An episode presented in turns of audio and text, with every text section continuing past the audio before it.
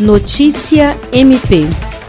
O Ministério Público do Estado do Acre, por meio da Promotoria Especializada de Defesa do Idoso e Pessoas com Deficiência, em parceria com a Universidade Federal do Acre, UFAC, desenvolveu o projeto Conectando Gerações com Solidariedade e Empatia, com o objetivo de nortear as ações integradas na rede pública de assistência social, saúde, segurança pública, assistência judiciária e MP, além de dar visibilidade e combater o problema do abandono efetivo inverso e da violência contra a pessoa idosa no estado do Acre. O projeto, coordenado pelo promotor de justiça Júlio César de Medeiros, teve início em abril de 2020 e vem aprimorando o debate interinstitucional para a promoção de qualidade de vida dos idosos em situação de risco e vulnerabilidade. William Crespo, para a Agência de Notícias do Ministério Público do Estado do Acre.